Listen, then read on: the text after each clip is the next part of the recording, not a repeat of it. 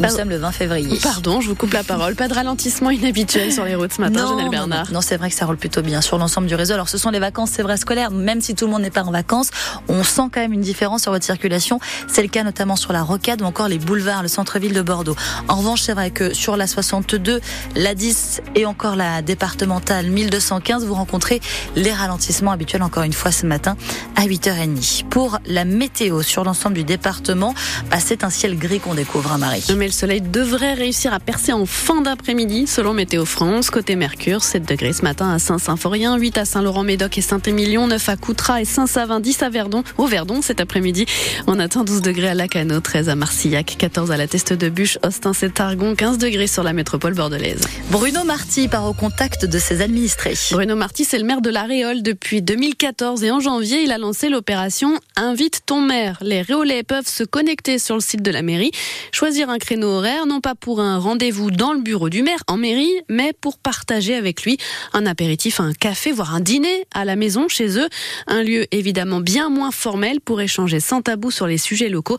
Et ces échanges sans filtre sont essentiels, souligne Bruno Marty. Le gros danger même sur les communes comme nous, c'est d'être tellement aspiré euh, et tellement pris par euh, le volet euh, administratif qu'on oublie qu'il y a tout un volet humain. Si on veut en fait développer des, projets, il faut sentir sa ville. Vous sentez votre quartier, vous savez ce qui manque aussi. Il y a les, difficultés du quotidien qui rencontrent. Et donc quand vous êtes dans votre bureau, vous entendez que certaines choses qui vont remonter. L'autre jour, on avait à la fois des demandes sur du dépôt sauvage.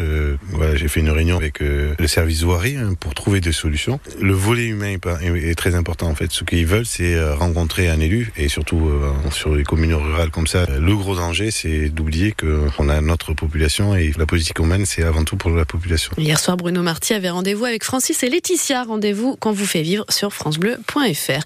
Ces deux réolais, euh, Francis et Laetitia, qui sont inquiets notamment à cause des inondations assez récurrentes dans leur commune. Préoccupation également des habitants du bassin d'Arcachon. Le risque de submersion marine s'accroît avec le le réchauffement climatique. Il y a dix jours, l'eau est montée, par exemple, à Arcachon ou à Arès. Sujet évoqué il y a quelques jours à l'occasion d'un conseil national de la refondation territoriale. Le préfet de la Gironde a réuni autour de lui les acteurs locaux pour parler de ces phénomènes, chercher des solutions concrètes à l'érosion, la montée des eaux, les risques incendies.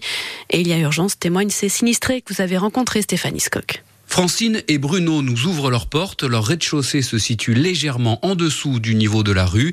La mer s'est engouffrée dans la maison. Francine pointe un trait sur le mur. Voilà, au niveau à 70 cm au-dessus du sol, avec le placo qui a été complètement euh, bah, défoncé avec du sable. C'est foutu et tout est à changer. Francine n'a jamais vu ça et pour cause, elle vient juste d'acheter cette maison.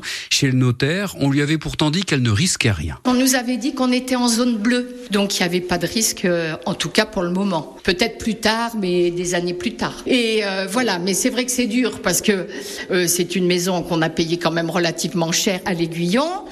Et voilà, il va y avoir des gros travaux de fondation, je pense, à, à voir. Bruno, le mari de Francine, est dépité. Très difficile parce qu'on se projetait pour une vie, une vie de retraité ici. On avait, on avait vraiment tout organisé pour, et on est venu le, après que le peintre nous a dit ça y est, les travaux sont finis. Le dimanche matin, les voisins nous ont dit, venez vite, vous avez été inondés. Seule consolation pour Francine et Bruno, ils n'avaient pas encore déménagé leurs meubles dans la maison. Le risque de submersion, cette fois-ci, ils savent ce que c'est et ils trembleront de nouveau à chaque alerte. Et Sophie Panonac, députée Renaissance de la Gironde, élue sur le bassin d'Arcachon, était notre invitée à 7h45 pour évoquer ces dangers liés au réchauffement climatique.